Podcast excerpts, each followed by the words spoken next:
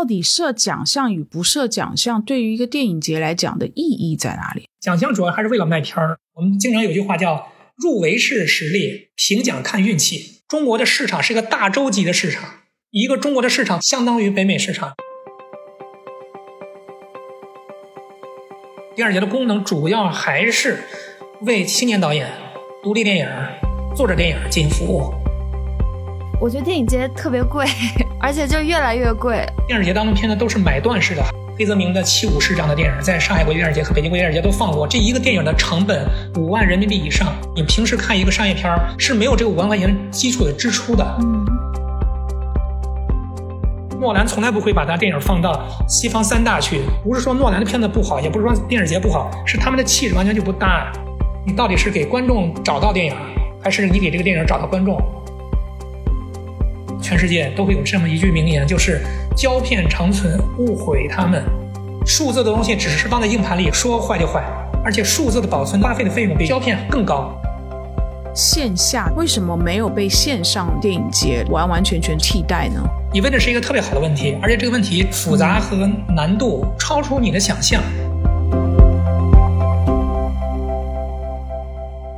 Hello，大家好，我是 Bessy 李倩玲，欢迎收听今天的备忘录。Hello，Jenny。Hello，Bessy。Hello，大家好。嗯，Jenny 最近有看电影吗？我今年都没有进过电影院，因为疫情的关系。但是最近有在家里看。对，过去这两两年多三年吧，大概我觉得电影的产业也是被影响的蛮厉害的。但是我看好像就是国外的一些，大概因为他们已经开放了嘛，所以很多国外的电影的行业都慢慢慢慢复苏，尤其是电影节。那 Jenny 比我年轻很多，所以你应该是那种会跑电影节的的观众，对吗？嗯，电影爱好者。其实真的是在疫情之前，我之前每年都会去上海电影节，然后它有个主会场是上海影城，是一个很老的影城了，然后就在我家附近，然后每年就是到那个电影节期间，你甚至可以在那个电影就是影城周边的一些餐厅见到一些很厉害的导演啊或者演员什么的，就是我每年都会有点期待的一个时间。你会去参加别的电影节吗？还是就是上海？就是上海电影节，因为我一直觉得上海电影节它的选片还蛮好的，然后你几乎可以在你家附近的任何一家影院都可以看到有在排片的一些。呃，片子，所以我就觉得说，其实它还挺适合这种普通的大众影迷去看的。嗯，所以我我我跟你一样，我我年轻的时候跟你一样，不是我跟你一样，我年轻的时候跟你一样，我也会经常的跑这个电影节，但现在就没有。但是我们就觉得电影节其实它背后是一个非常有趣的呃商业模式，还有像刚才 Jenny 讲的，就电影节里面它怎么选片，那些片子。全世界每每一年制作这么多的电影，那怎么选进去各个不同的电影节？这后面其实是有一些学问。然后，所以电影节的这个策展这件事情挺有意思的。所以我们今天就是想来聊聊这个话题。那我们也找到了一位专业的电影节的这个策展人，我们的嘉宾叫沙丹，他有一个别号叫做奇爱博士，这是他微博上的那个 ID 啊。Hello，沙丹你好。嗯，大家好，非常开心呢，能够跟这个备忘录的朋友一块儿去聊聊天儿哈。我个人是学这个电影方面的研究的，在零七年之后，然后一直在中国电影资料馆去做这个节目策划工作。大概最近七年吧，都是参与北京国际电影节的相关的电影策展工作。基本来说，就是从电影资料馆的艺术影院啊，一直到北京国际电影节啊，都有一些这个电影的策展的一些经验吧。工作哈，基本来说，我是觉得它跟那个。啊，当代艺术当中的那个电视策展，或者说这个影像的策展，实际上它不是特别一样啊，因为它跟这个政策以及电视产业之间有比较紧密的关系，包括这个电视策展人的这个身段儿。要求也不太一样啊，我们都看到，比如说当代艺术的这个策展人啊，基本来说都比较的高冷，每个人都可以有自己的一些想法。电影是一个相对来说比较大众的东西啊，虽然当中可能有些影片相对来说也比较小众啊，那基本来说还是需要跟普罗的大众去进行交流啊。所以说，对于策展人的要求角度来说。他可能更要求你身段得软软一点啊，然后跟片方、跟导演、影迷啊之间都要去保持相对来说比较好的一些这个关系。它也直接跟电影最后有可能啊，它的产业的接受有直接的关联。电影的策展基本来说是在整个这个电影的文本啊到接受之间的一个中介的关系，而且由于产业本身的这样一种关联，它使得它就会有更多的跟利益本身的这种关联的地方。确实，它是一个跟产业非常非常。有紧密关系的这样一个职业吧，啊，跟那个当代艺术这一块确实是有点差异啊。虽然大家都是做这个策展工作啊，但是还是不不太一样。嗯，那我想问一下沙丹，就是因为全球其实有不少的电影节已经都历史很悠久，而且颇具规模、很高的这个关注度。光是我们在国内，其实电影节就有好几个地方都有电影节，像您您负责的这个北京电影节，然后上海也有等等等等的这些不同的电影节，它可能都有一些。不同的侧重，对吧？所以全球的，包括我们在国内的几个电影节，大概有分几种类别的，或者说几种侧重的电影节，您可以帮我们做个解释吗？嗯，就电影节基本来说是一个哈，咱们过去说哈，见自己，见天地，见众生。这个见天地的这个部分啊，基本来说就是电影策展人和电影节啊应该干的一个工作啊。但在这个工作角基本基本角来说呢，还有电影的前端跟后端。前端就是创投这一块儿，它跟影迷相对来说关联不是那么高啊。但是它基本来说跟这个啊电影的买卖，比如电影是找到电影的宣发哈，会有直接的关系。所以大家可以看到那个 First 影展在西宁办的那个影展，基本来说就属于是前端性的。主要是讲这个青年导演的创投，还有一些是属于叫观摩类的电影展，比如说北京、上海这种，跟那个观众相对来说比较近，也就是说已经到了这个见天地的时候的后端。基本来说，到了北京来放这个电影的时候，已经到了这电影马上就要公映啊，临门一脚。当然还有一些是在这个两者之间啊，你比如说平遥电影节。国内电影节哈，相对来说比较有影响力的，大概就是三种模式啊。第一种模式呢，就是直接是这个官方背景的大都会的观摩类电影节啊，北京、上海就是这样。第二类呢，是基本来说是政府支持这个运作啊，是用产业方法去进行运作的一些电影节展啊，比如说海南岛国际电影节。还有类似于像这个平阳电影节都是这样的。贾樟柯也是说过这个问题，就是说这个电影当中运营这个电影节，基本来说是自己去找到资金啊，去进行运营。最后一类呢，基本来说就是创投式的啊，青年影展、First 影展这种。像今年是不对公众售票的，也很正常。就是这电影很多时候才刚刚做出来啊，还没有最后能够做出一个完整的一个版本啊，然后跟这个观众进行见面。那模式有时候不是那么一样啊，基本来说是对圈内人进行开放的啊。大量的都是媒体行业当中的人来看这个影片，找到这个电影未来进入到市场当中的机会。所以说，从模式角度来说呢，实际上它很像是一个小的啊，或者说独立的小戛纳式的这样一个模式啊。戛纳电影节实际上大家都很熟悉，但戛纳电影节也不对公众开放，基本上对买家、对媒体进行开放啊。所以它的模式就是不太一样。北京、上海呢，因为小柯也说这个问题啊，说参加上海国际电影节，基本来说就是买票、公众观摩这样一种电影节啊，它比较像三大当中的柏林电影节。柏林电影节就是这样一个大都会的观摩类电影节啊，当然它里面会有一些竞赛、其余单元。从国际啊到国内啊，电影节的这个形式还是不太一样的，运营模式也都会有很大的差异。嗯那如果是不对公众开放售票来观影的电影节，它靠什么做收入呢？怎么去支撑这个电影节的开销？嗯，你看看那个 First 影展就知道了啊，它实际上有非常多的一些这个商业活动啊。首先，商业活动本身会有一些。幕后的一些赞助啊，比如说他可能和某某手机去进行合作，然后呢去做一些什么超短片啊，五分钟的一些短片。这个短片的背后啊，一方面是找到这个青年电影作者，更重要的是有这个品牌作为这个植入的话，实际上的品牌本身是可能会给一定的赞助，这是第一啊。第二角来说，他会邀请非常多的一些嘉宾、评委，尤其是明星。大家可以看到，现在这些电视节展当中，请明星、请嘉宾是非常非常关键的，因为有了嘉宾，有了明星。那可能谈这个广告，谈这个所谓的赞助，相对来说就更加的有吸引力嘛。嗯，大家可以看到，类似于像 First 影展，实际上是有这个国际级的一一线大牌是做这个电影的赞助的，没有这个所谓的公众的售票收入，其实也很正常啊。包括北京、上海，我认为这种。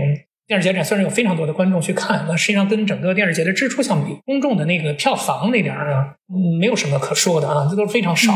那基本来说，实际上都是要靠赞助啊来去做整个电视节展的运营吧。嗯哼，我想问一下沙丹老师，像那种大众观摩类的电影节，他们的主要收入来源是不是其实也是和常规的电影院一样，是靠卖票呢？还是说也是像您刚刚说的，主要是靠赞助啊，或者说一些其他的这种收入模式？票房当然是很重要啊！票房很重要的一点，不是说这票房能分到我们自己身上，而在于说那个票房的背后是公众对这个电影节本身的认可。你要靠票房去运营整个的这样一个支持所有的团队，那是一个很难的一件事儿。因为那个票房不是只给组委会的，它主要是分给一一半吧，至少要分给影院。要不然的话，各个电影院为什么要去不去放那些商业电影院，而且要把这个时间留给你呢？但是这个票房，说实话，确实还是比较重要的啊。您对于整个运营。呃，一个电影节，甚至让电影节看到大家的期待和未来继续走下去的希望啊，我认为还是一个非常重要的一个参考的指标是吧。那我知道有一些国际的电影节，它的地位、它的影响力，比如说您刚刚讲的戛纳，嗯，那您在做就是北京电影节的策展的时候，你是怎么开始？就是说你会想有哪几个板块或是模块，然后你怎么样能够去要求有一些电影它的首映是放在你的这个电影节呢？嗯嗯，我觉得您这个问题问的非常好，而且实际上国内的很多的一些电影节都会为整个电影当中的首映率去操心，但是跟北京相比呢，北京最重要的其实不是考虑电影当中的首映率啊，最重要的还是在于电影本身要好。这个跟电影节当中所它的一个模式啊都有直接的关系。举个例子，各大电影节基本来说都是世界首映啊，包括当中的一些老片也是做的修复当中的世界首映。它主要还是为了卖这个片子，得了奖之后或者说入围了啊，也是为了更好的能够进入到整个世界电影的流通体系当中。所以说，这类似于像戛纳呀、威尼斯啊、柏林啊这些西方三大，基本来说是在整个世界电影节的日历当中的那个链条当中非常重要的一些节点。一年最初啊是一月份啊，但是电影这一年最初就是戛纳，就是五月份。嗯，你能不能在这个日历当中是接在戛纳后边儿，对你选片儿其实非常之重要。因为戛纳的片子基本来说都是世界首发，那后边的很多的一些电影节展都是到了第二层级、第三层级去拿到其中一些非常重要的一些电影去进行展映。当然了，你可以去找到一些新的片子，这个影响力基本来说是由西方三大它的荣耀、它的等级体系带来的。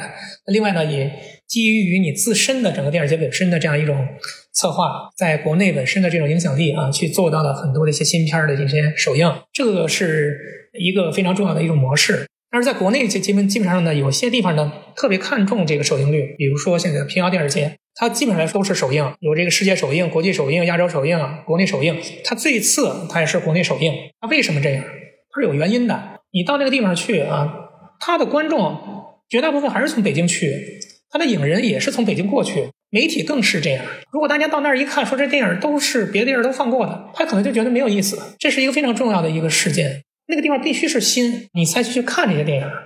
但是这种情况在北京、上海并不是如此。就是如果你把平遥电影节的一些片子拿到北京、上海去放，可能大部分观众压根儿都不看。不是说那些电影不好，那些电影很好，但是北京、上海，尤其北京，日常可以看到的好电影太多。电影让我看一部是一部。电影节的片子，即便是新的，即便是首映，它还得是好的片子。就是我们在北京和上海这边去做一些相关的影展的时候，就跟平遥影展的情况不太一样。平遥影展的的影片，它本身它有自己的定位，这个定位就是一个类似于像非西方的电影，包括可能是贾樟柯的朋友圈带来的很多重要的一些影片。它那个地方就特别适合一些国产电影当中的新片在那儿去做这个首映。因为一个影片如果在北京、上海直接就进行了放映之后，这个地方因为是大都会，有非常多的影迷，影迷非常较真儿，看完电影之后直接到豆瓣去打分儿。实际上，对于很多影片，尤其自己还不知道什么时候能公映的时候，它是比较惶惑的。这时候不如去这个平遥电影展。平遥电影展这个地方不光你能结交这种所谓贾樟柯这样的一种圈子，更重要是它的放映的观众毕竟是有限的，不像在北京、上海一个厅都这么大。你会发现很多的新片过去都是在平遥影展会先释放，有了一定口碑之后，再慢慢的走各个电视节，最后它在公映时之前，他会去北京或者去上海。其实这是一个非常正常的一种模式。从我们个人角度来说，也不是要大家一说电影节就是全部都是新的。从世界角度来说，观众也不是那么 care 这件事儿。你整一堆世界首映，如果这电影没有名气，观众连看都不看。尤其北京、上海的观众，观众要求非常非常的简单。第一就是说，这片子是那种一看一部是一部，他知道那种影史经典、大师经典。第二类就是他想看的就是爆款，就是他知道，但是他没有看过的那种爆款。观众要求就是这两点，但实际上从策展角度来说，你根本压根儿你达不到，你做不到原因非常多。比如说各个电影节都在争夺电影当中的首映，比如这个电影当中虽然有了国内的买家，但是买买家还没有完全去交接好这个电影当中的物量。比如是这个电影当中的片方就认为说，咱们现在国内哈有一点疫情啊，他没法自己亲自过来，他认为说，那我不如去别的一些地方。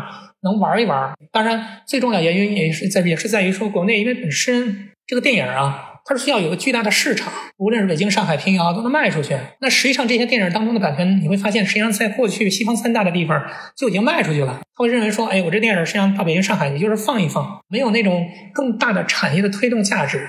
尤其对于一些西方电影角度来说是这样。这时候他就会认为说，哎呀，我去不去也都能都差不多。总而言之哈，对于北京这个城市角度来说呢。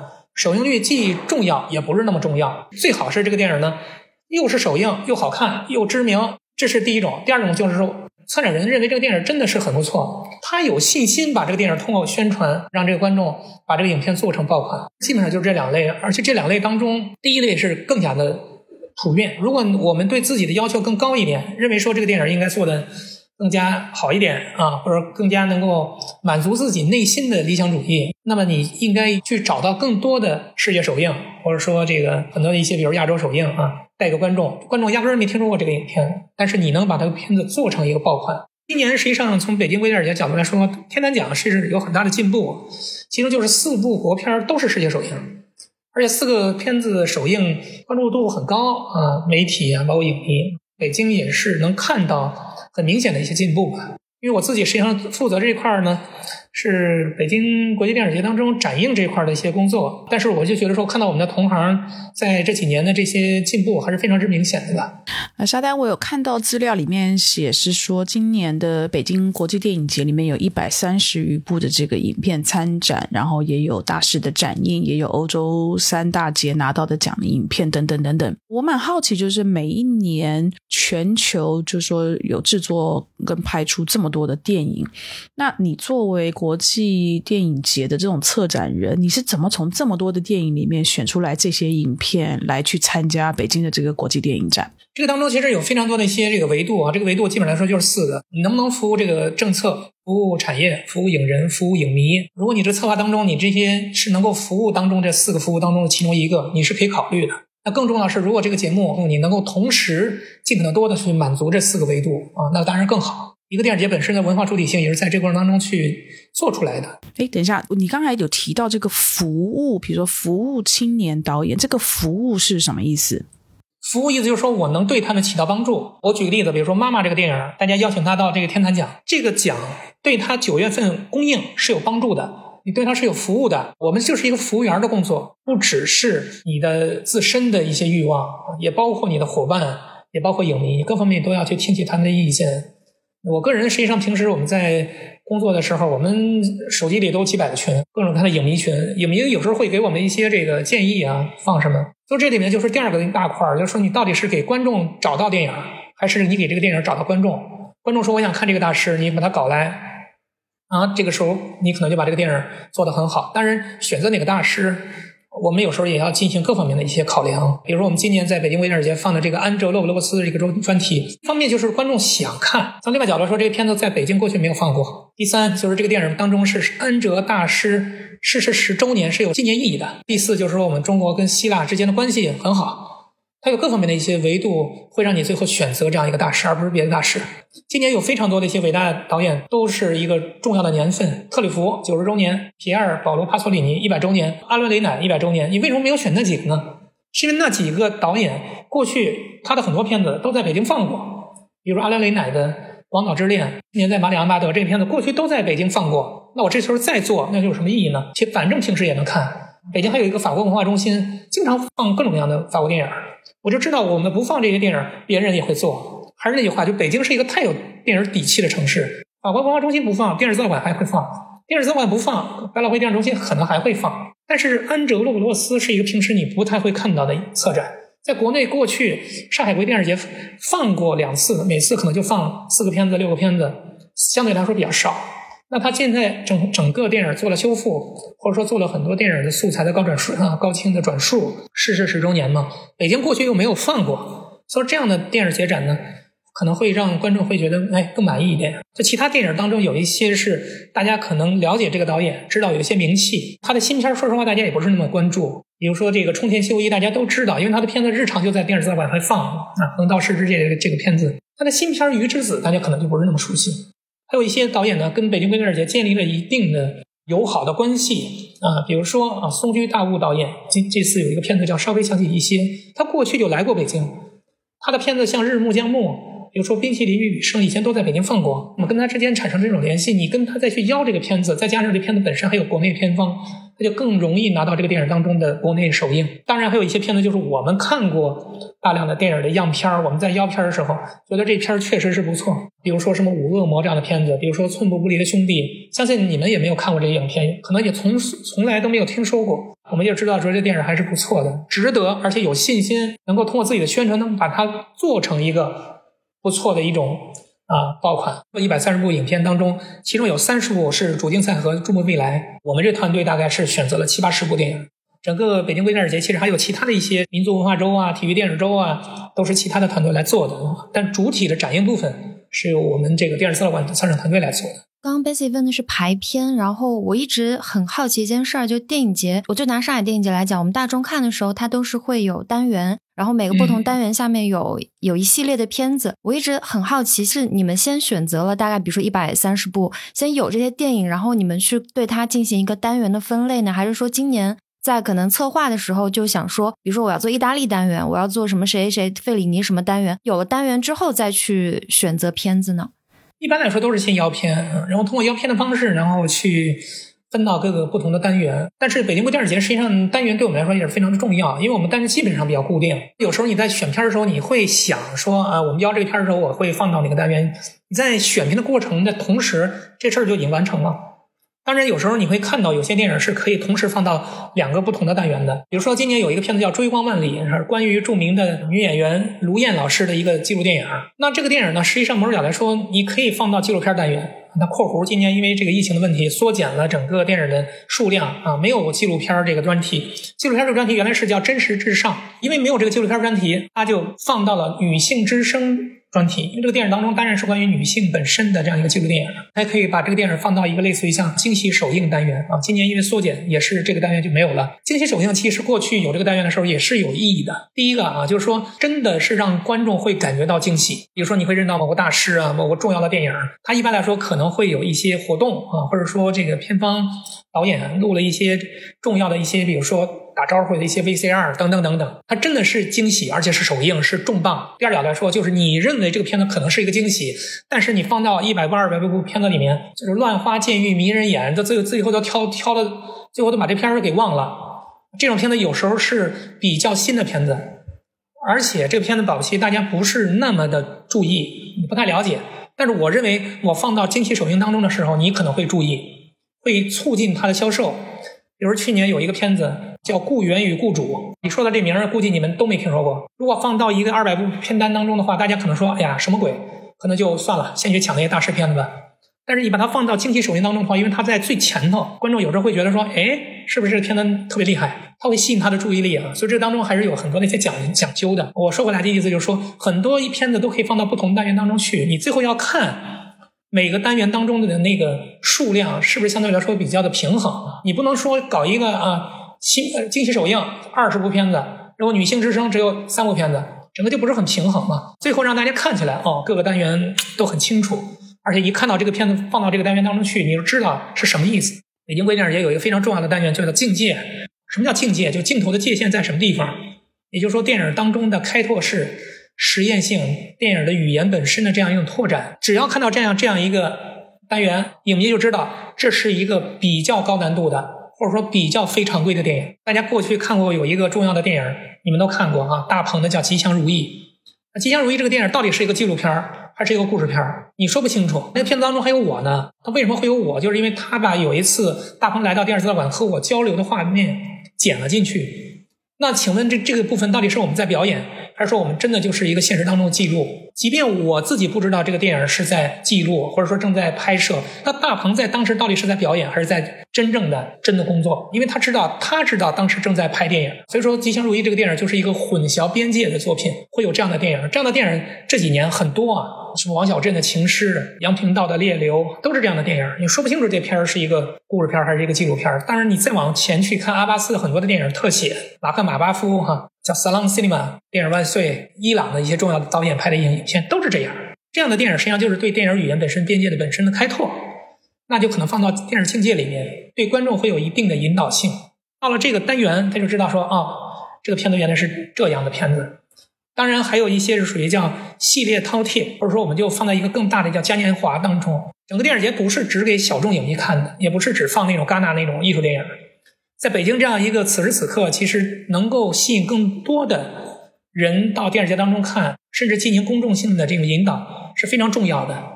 所以说，你可以在西方三大当中很难看到有一些大量的好莱坞电影、商业大片北京、上海都有。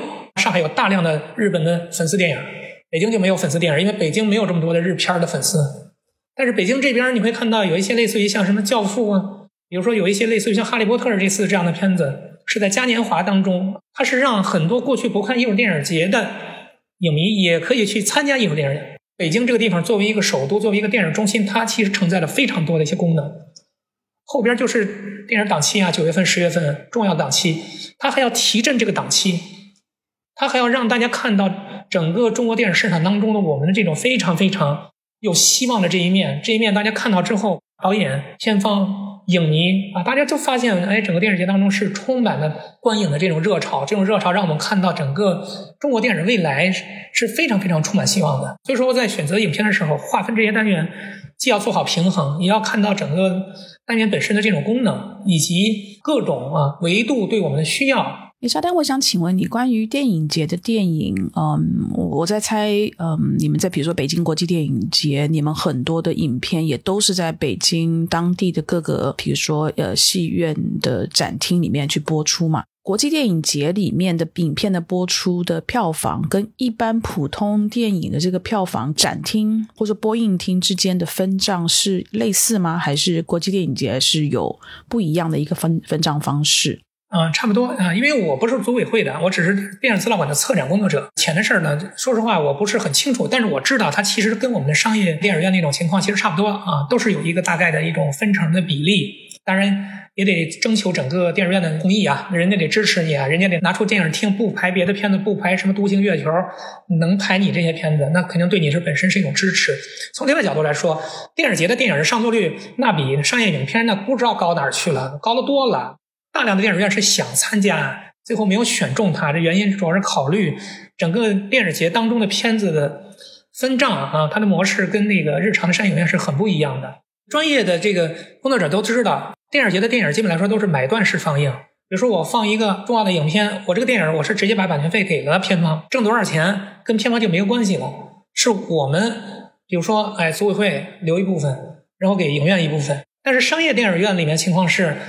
这个片子无论是来一个人还是来两个人，你不会首先给片方钱呀，你是直接以这个电影的最后的票房去进行分成，它叫分账式电影的买卖。而电视节当中都是买断式，我首先把这个电影，甭管这一场是一万还是两万，还是不要钱，我把这个片子要过来了。你到时候只来十个人，我也得把这一万块钱给人家。但是商业电影院当中，你今天晚上这个白天排了一场，只有一个人，这一个人就是拿着一个人的十块钱、二十块钱去跟片方进行分账，是完全不一样的。从这个角度来说，电影节当中的电影更得稳健，更不能出事儿。过去多少年前的时候，那时候电影院一到电影节的时候，走进去一看，里头就除了敲字幕的，就两三个人，那是完全不行的。现在就是整个北京国际电影节所有电影场次上座率百分之七十以上，我们电影资料馆百分之八十三以上，几乎全部都是满场。这样的话，电影院才会知道说，哎呦，说你们这策展策的不错，组委会也也认为说你们团队很厉害。影迷也是想看一票难求，但是呢，你不能只是为了钱去进行电影策划。都是为了钱策划的话，你所有电影你都不用弄新片了，也不用弄小众电影了，你也不用去支持青年导演了，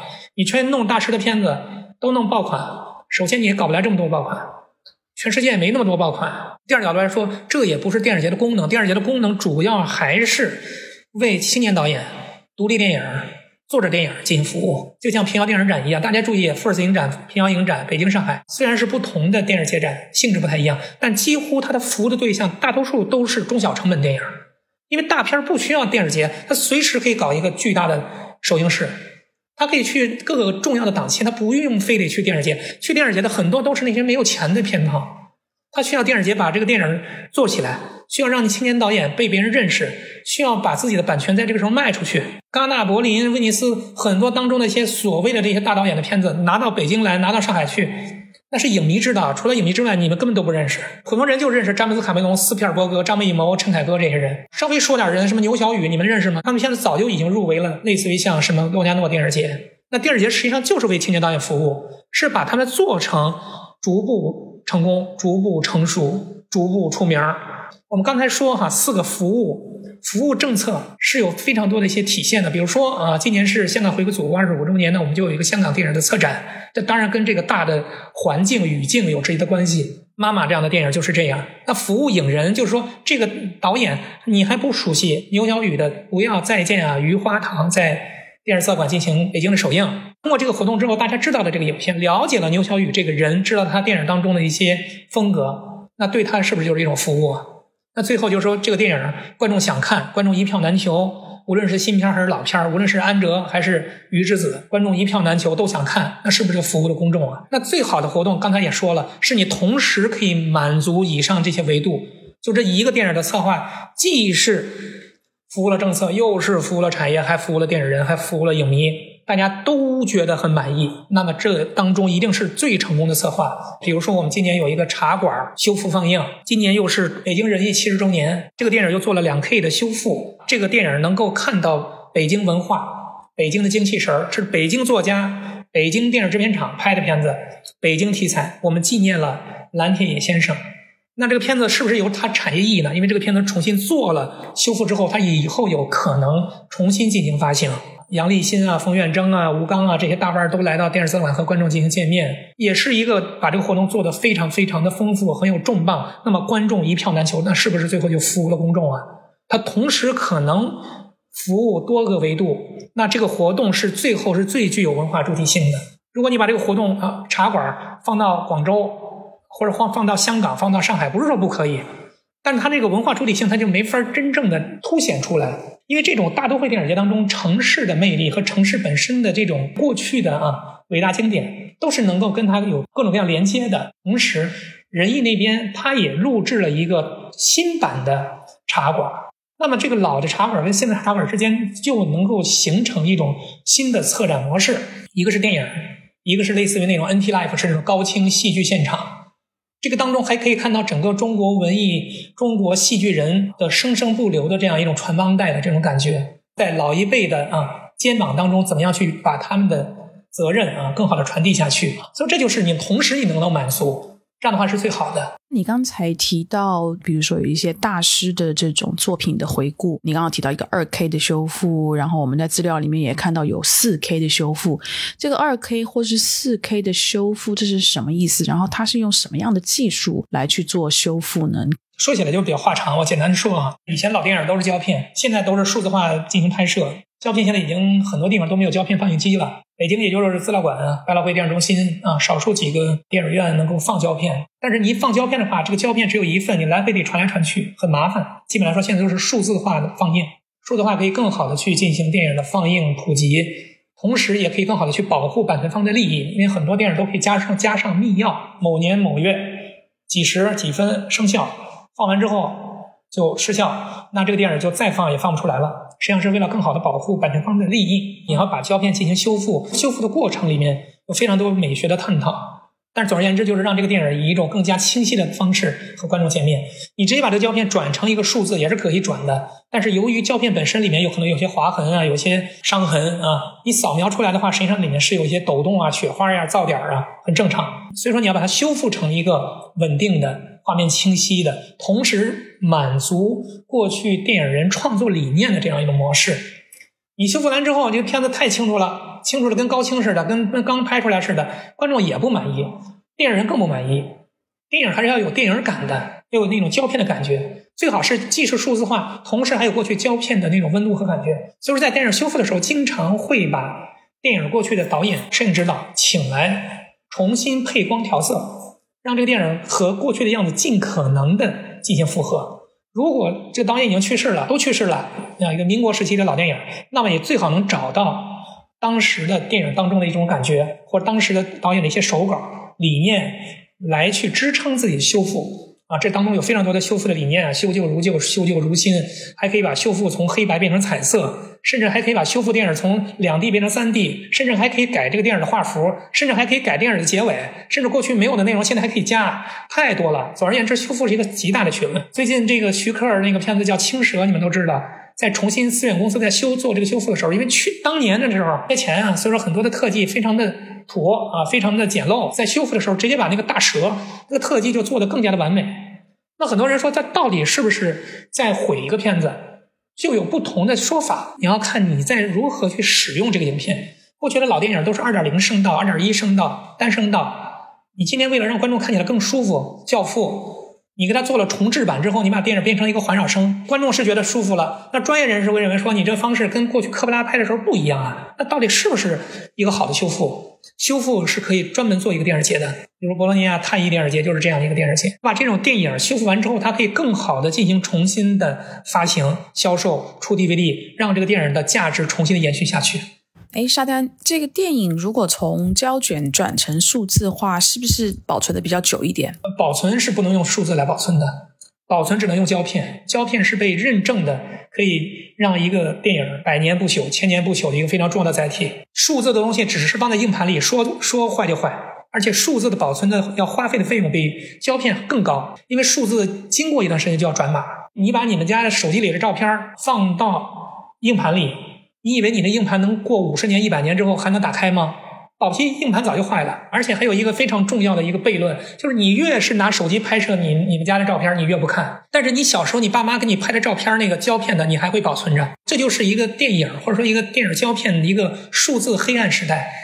你越唾手可得，你越不看。越是数字的，由于整个电影在拍摄过程当中，它需要用大量的硬盘，而硬盘是花更多的钱。硬盘还经常容易坏，所以说要用盘阵进行管理，需要花更多的钱。所以说，全世界都知道数字是不靠谱的，数字只是好用、好修，但是数字不能保存，是保存还得用胶片。全世界都会有这么一句名言，就是“胶片长存，勿毁它们”，就是这样一个非常重要的道理。我想问一个，就是关于影展口碑很好的那种电影和它。真正去走进院线，它的一个商业反馈的一个问题。大概七八月的时候，当时有一个挺多人在网上推荐的一个片子，叫《引入尘烟》。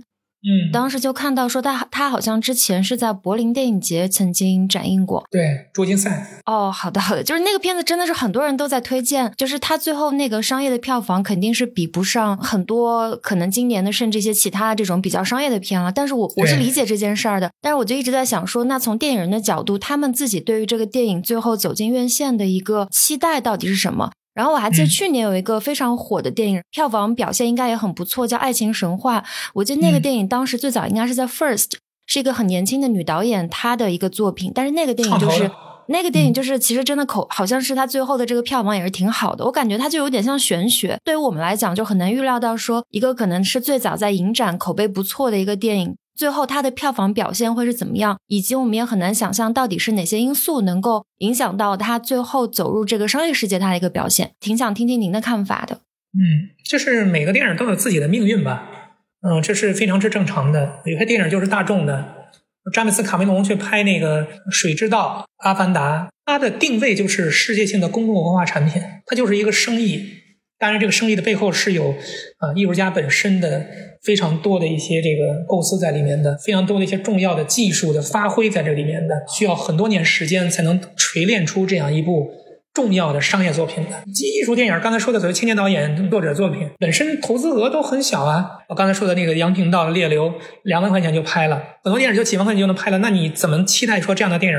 会能获得很多的票房吗？大家的成本不一样吧，起跑线也不一样。如果一个电影可以靠小成本获得高票房，那是一个意外之喜。但是所有人都不可能去这么想，是吧？那这种电影不可能一步一步一步出来呀，因为它都是有一些不确定性在这个里面的。每个导演都对自己的片子都有自己的期待。有些人就认为说我拍出电影就可以了，那好多人就认为说我能大卖，这是我的最基本的要求。张艺谋这样的，那保不齐他最后他年年纪大了一之后，他就说。就不拍艺术电影了，我就拍商业大片我不想拍同样的模式。张艺谋拍的电影各种各样类型都有。那很多导演呢，是一生只拍一部电影。所谓的那种作者式的作品，你这次看安哲洛·布罗斯，一个导演一生只拍一部电影。塔尔可夫斯基，他片子当中总会有一种一以贯之的元素。所以说他的片子当中，可能很多时候他并不是完完全全需要去高票房的，更不要说在体制不同的时代也是不一样的。田壮壮拍的最重要的一部电影叫《盗马贼》啊，我们管理也做了电影修复，进了戛纳的修复单元。那个电影全国一共就卖出两三个拷贝。田壮壮说：“我这电影是给下个世纪的人拍的。”那个时代，这个片子就不需要卖钱，国家统购统销，只要你拍出来了。就会有一个七十万的一个保本的。至于这个电影最后卖多少钱，卖几个销，卖卖几个拷贝，跟你没关系了。那是在计划经济体制当中出现的问题。电影能不能流芳百世，电影会不会受到观众的喜欢，能不能卖座，之间没有必然的关系。爱情神话》这个片子，那个片子并不是在 First 影展当中去首映，它是在 First 影展当中创投了这个电影当中的项目。这个女导演到那儿说完这个项目之后，徐峥认为说，哎，很有潜力。后来他们就组了一个班子，把这片子拍摄出来，然后卖了两个多亿，很不错。但这个电影在准备的时候，就是按照商业片去准备的，不是按照艺术片去准备的。中年人的爱情嘛，所以说他可能会获得更多数人的啊大众的，尤其是上海人的对这个电影本身的一些喜欢，这很正常啊。哎，我还想问一个关于这个售价的问题，就是之前我个人体感是我在上海电影节买的那个票。哪怕他之后还会再进，就是我很确定他之后一定会在这个普通的院线去播放。但是就是我在上海电影节买票，它的定价都还挺高的，一般都要八十多块钱，甚至贵的可能差不多一百二这个价格。我一直想问一下，就是像大众展映类型的这种电影节，它的一个定价的体系是怎么样的？你你是觉得是商业影院的便宜，还是说电影节的便宜？我觉得电影节特别贵，而且就越来越贵。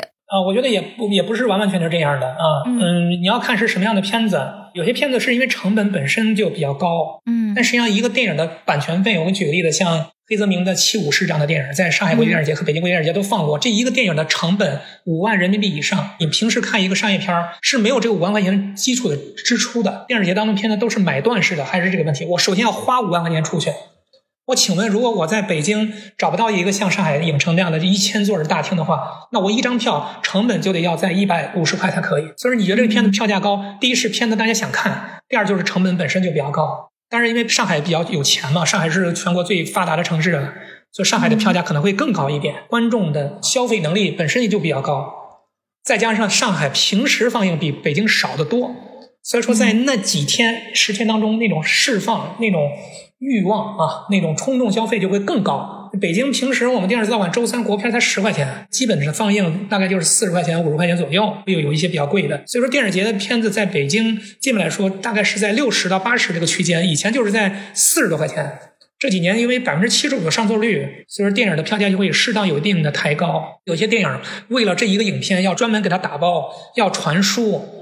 对吧？你们觉得一个电影拷贝过来，为了一个片子放一场两场，有时候就要传输一个影片，传输一个影片都是按季进行收费的。一个电影的拷贝的传输费就几千块，可能还要专门给这个电影翻译字幕，又是几千块，现场还要去拍这个字幕。这个电影在放映之前，专门为了这一场还要专门去测试，再占用一个听的时间。就你那点票房的那点钱是不可能能能把整个电影节付出的这个钱能兜回来的。在美国，你去看一个贾樟柯的片子，十几美元、十五六美元非常正常。看艺术电影的时候，和日常的商业片的发行的逻辑就不一样。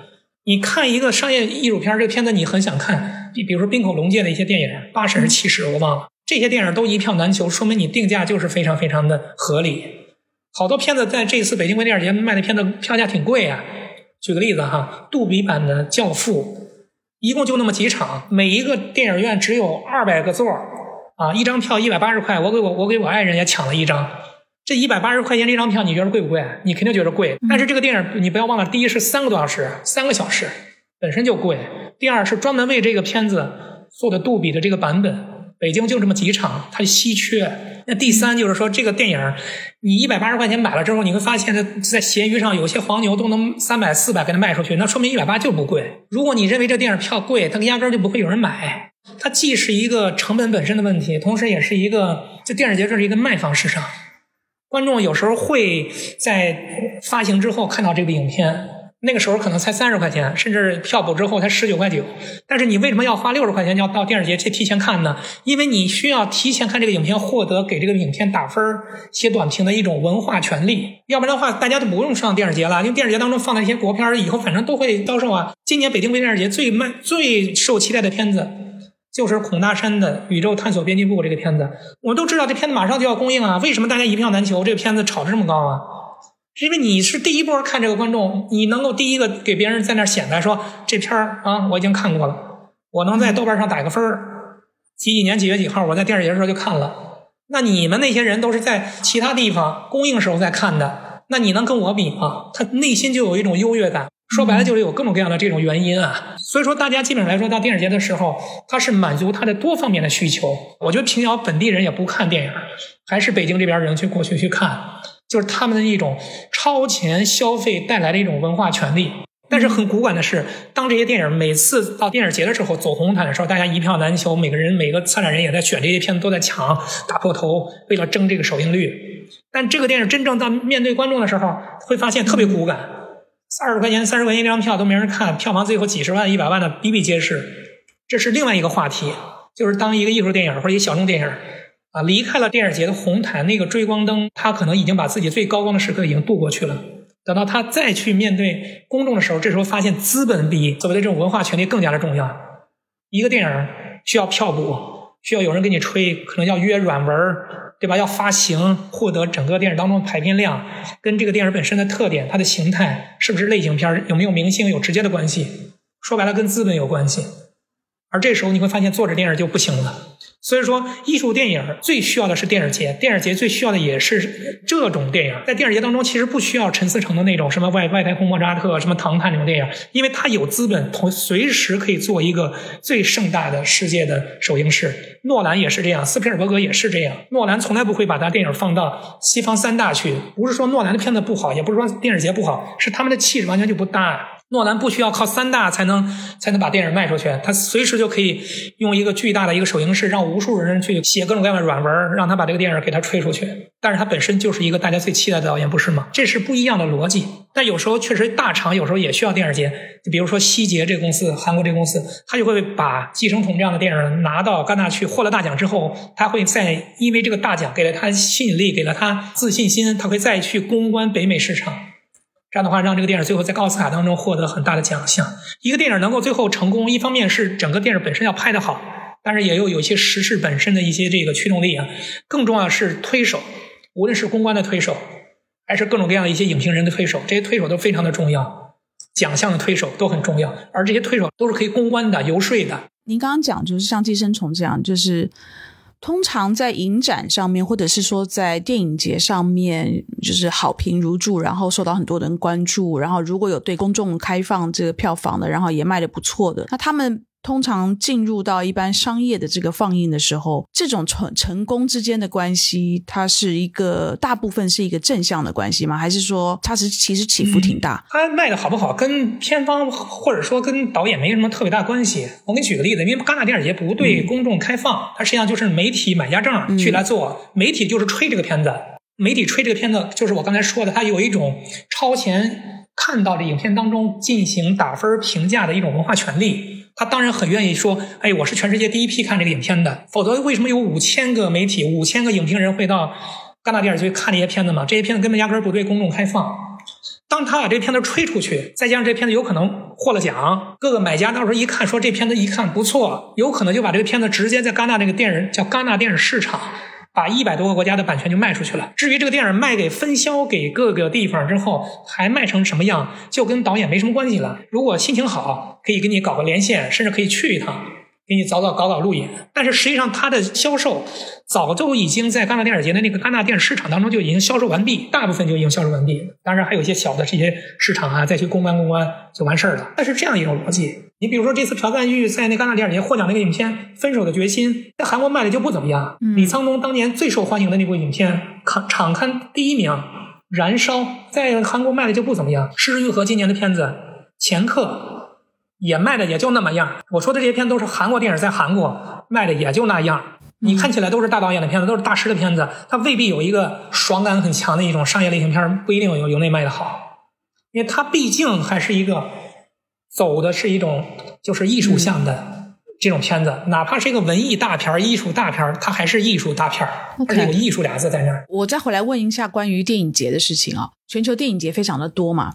但有一些电影节呢，它是有设奖项，比如说棕榈奖；但有一些电影节是不设这样的奖项的。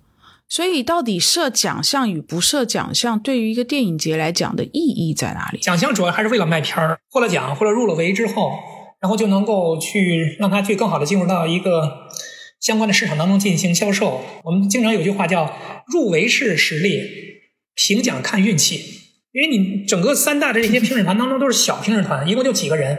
这个人当中，你也不知道今年是明星人居多啊，还是导演居多，还是制片人居多，每人口味都不一样。尤其跟那个主席的口味有直接的关系。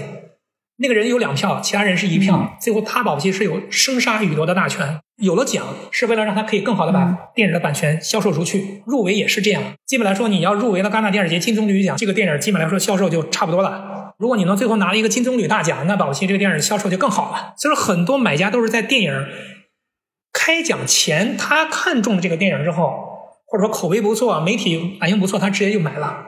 等到他最后获了奖再买，那时候已经价格就上去了。甚至很多版权方在买片的时候，连电影拍都没拍出来，看到剧本就把片子买了，是因为你认识这个导演，嗯，你相信这个导演，你赌他未来会成名，你赌他的片子未来会成为爆款，你看到电影剧本之后，你会把它买了。所以，买家有非常多的一些方式方法，很多电影都是在去戛纳之前，我们就看过这个电影，不会买这些片子，但是我们作为策展人，我们会看这个片子，会认为说，哎，这片子未来可不可以有机会能够怎么样怎么样。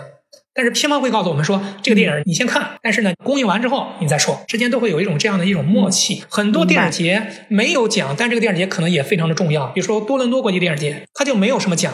大部分的电影节，说实话，那个奖都不是很重要。但是这个电影节，如果是在这个电影即将进入到北美颁奖季的时候，它这个电影节，比如说多伦多国际电影节或者西南偏南电影节，仍然是极其重要。多伦多电影节是我北美颁奖季的前哨战。如果媒体的口碑非常之好的话，就算是没有奖也无所谓，因为后边北美颁奖季有无数的电影电影奖，最后当然是奥斯卡，前面是金球奖，还有各种各样的工会奖。他需要的是在多伦多电影节当中的口碑释放之后，获得业界对他的关注。所以说，多伦多国际电影节只有一个奖项，就叫观众选择奖。前两年那个全国艺联发行了一个片子叫《乔乔兔》，又叫《乔乔的异想世界》，就是多伦多国际电影节当中的。最受观众选择奖，这个片子最后是奥斯卡当中是拿到的是最佳编剧。基本上来说，到了多伦多电影节，就是它就是北美前哨战当中非常重要的风向标。和电影节的功能不一样，有的就是要靠奖，嗯，更好的去卖片儿；有的是为了看口碑。去拼后边的奖。当你自己有一个独特定位，而别别人不能去取代的时候，这个电影节就是不可取代的、具有重要意义的电影节。像那个多伦多国际电影节，压根连 A 类都不是。什么釜山啊、香港啊、多伦多国际电影节都是非常重要的电影节，都不是 A 类。北京也不是 A 类，但是很多 A 类电影节早就没没有什么名气了。塔林黑夜你们知道吗？蒙特利尔电影节，你们知道吗？已经不行了。电影节，包括东京国际电影节都没有多少人观众看。东京国际电影节是个 A 类国际电影节，它的观众人次大概可能只有现在北京国际电影节的一半都不到。它就早已经被类似于像釜山、上海、北京超越。一个电影节是不是 A 类一点都不重要，重要的是你能不能在你那个位置上不可或缺。我想，最后想说的意思就是说，如果我们中国的电影市场可以更加的扩大的话，可以有更多的外国电影在中国找到它的机会的话，那北京、上海，尤其是北京作为一个亚洲电影的中心，其中一个中心啊，它就会让所有的外国片方我们现在这个原因，只是因为我们中国市场还不是完完全全能给这些外国电影打开。我们每年放映的外国电影是有配额的，釜山电影电影节每年可以放的外国电影有五百个片子，假如中国也有五百个片子。你想想，有多少个外国片方要来巴结中国的这些选片人、策展人？中国的市场是一个大洲级的市场，一个中国的市场可能比整个欧洲市场还要大，相当于北美市场，这是最重要的两个市场。只是因为这些外国电影在中国这儿来去放的时候，大多数的机会就是一种文化交流的机会，其中附带了一些产业的功能，比如说卖卖出流媒体啊。少量电影可以供应啊，所以说为什么今年把北京国际电影节当中天天讲，他们把它做成了一个大众文艺品牌的路线，是因为他们认为这些片子未来有机会是不是可以在中国进行发行或者卖出流媒体当中的版权，这样的话让这个电影在未来可以进入到中国电影市场。一个电影节当中的奖项只有这么去定位了清楚了，这个电影节当中的这个奖。才能被大家所追捧，人的一些明星才会来。比如说，过去我们选择那个影片叫《波斯语课》，在北京国际电影节进行了主竞赛，当年是叫官方推荐。这个电影后来顺势公映，三千六百万票房。那对于一个你压根儿没听过的电影，小艺术电影角度来说，太高了。所以说，一个电影能不能在这个市场或者这个电影节当中找到它的销售的可能性和产业的利益，是极其关键的。嗯，跟奖一点关系不能说完全没有没有关系啊。但是市场更加重要。明白。嗯，因为我现在看，就是全球就是说影响力比较大的国际电影节呢，都是在就是几十年前就开始的，就是创立的这个电影节，然后已经经过了这个几十年来的这样的一个运作。但在过去这几十年里面呢，比如说互联网对于我们很多在收看内容上面的习惯呢，有了一个翻天覆地的影响。为什么还需要电影节，或者说电影节为什么一定还需要旧的这样的一个线下的一个？方式来举办，为什么没有被线上的电影节来完完全全做去替代呢？你问的是一个特别好的问题，而且这个问题的复杂和难度超出你的想象。那实际上做一个电影节，现在都是在多期发展。我们在做了电影节，尤其做了线上电影节之后，我们才知道有一个非常重要的道理，就是线上电影节比线下电影节更难做。你们都觉得线上更简单，因为哎，爱奇艺就放放几个电影，大家就看到了，不是吗？所有人都可以在家里看，对不对？但实际上，在做电影节的时候，它有非常多复杂的一种原因。比如说，第一，审批。你线下电影节，你有一个非常清晰的审批的流程。你线上这个，如果是按照线下进行做的话，那就来不及。当我们政策审批有时候没法同步的时候，线上影展有时候的片子你会发现就没法像线下一样有那样的同步。我举个例子哈，比如说我们今年要放一个片子，中国台湾的一个著名导演徐小明的修复的作品《少年安拉》这个作品，它可以是最后空降到北京进行放映，但这个时候空降的时候，如果你再放线上已经来不及了，因为审批来不及。第二角度来说，线上爱优腾每一个电影都有非常复杂的上线程序。每一个电影，一个流媒体一年能放多少外国电影，都是有数的。不是说你看到网上想放，就跟看盗版似的，想往上放多少片就能放多少片子。每个片子都有自己的流程，也有自己的所谓的这个备案的要求。它有一个非常复杂的备案的要求。比如说，爱奇艺一年只能上二百个外片你电视节如果放了五十个，它就只有一百五十个了。他会把那五十个币会留给一个电视节只能放三场的这样的一个电影吗？这是一个非常复杂的问题。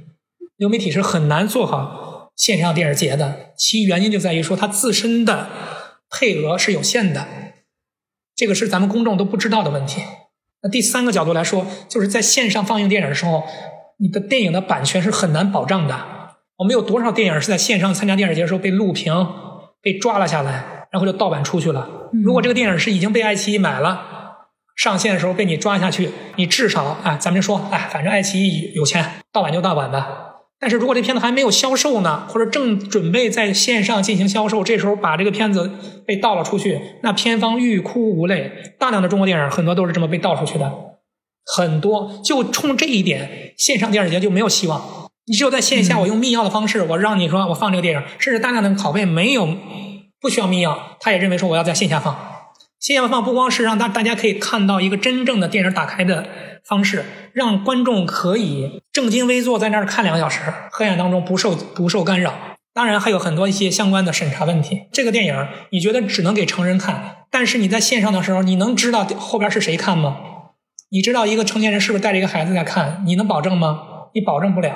现在专门在新西兰有一个重要的一个技术，叫 Shift 七十二这个技术，可以用通过水水印的方式、VPN 的方式、各种各样的方式保护电影的版权。但我们都知道，一旦它真的流出去，你想去打官司、打跨国官司，你打得过来吗？如果你电影只是一个小小成本的艺术电影，所以说在线上，尤其疫情期间的时候，很多电影节都在搞线上影展。疫情结束之后，马上线上影展这块就开始走下坡路，很多电影就是在线上，哎，学生作业啊、学生影展啊、短视频啊搞一搞。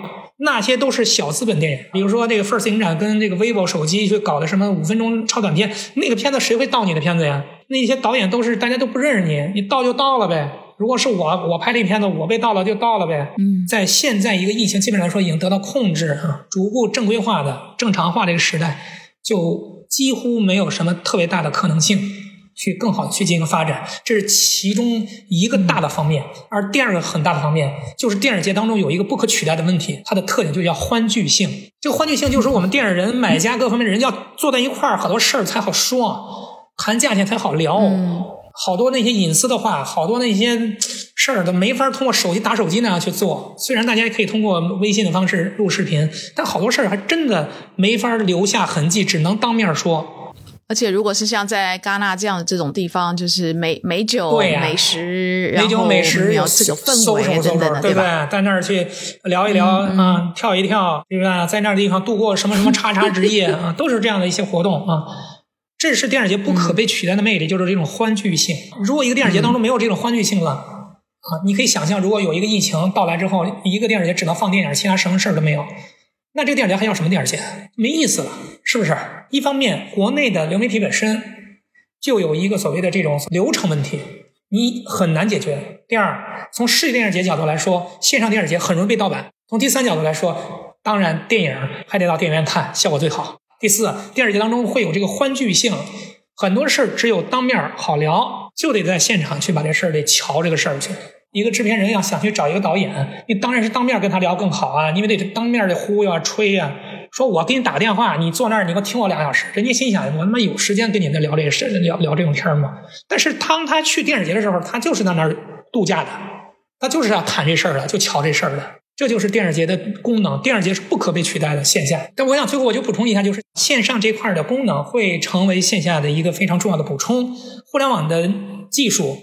会通过线上的方式给大家一些补足啊，比方说线上做个大师班啊，对不对？比如说线上做一个呃远程连线呀，在导演不能来的时候，五 G 时代的到来实际上对他是有很大的帮助。线上也可以做很多的一些影迷更轻松的互动的活动，它都可以让电影节做的更变得更加有魅力。但是线上没法成为整个电影节的主体。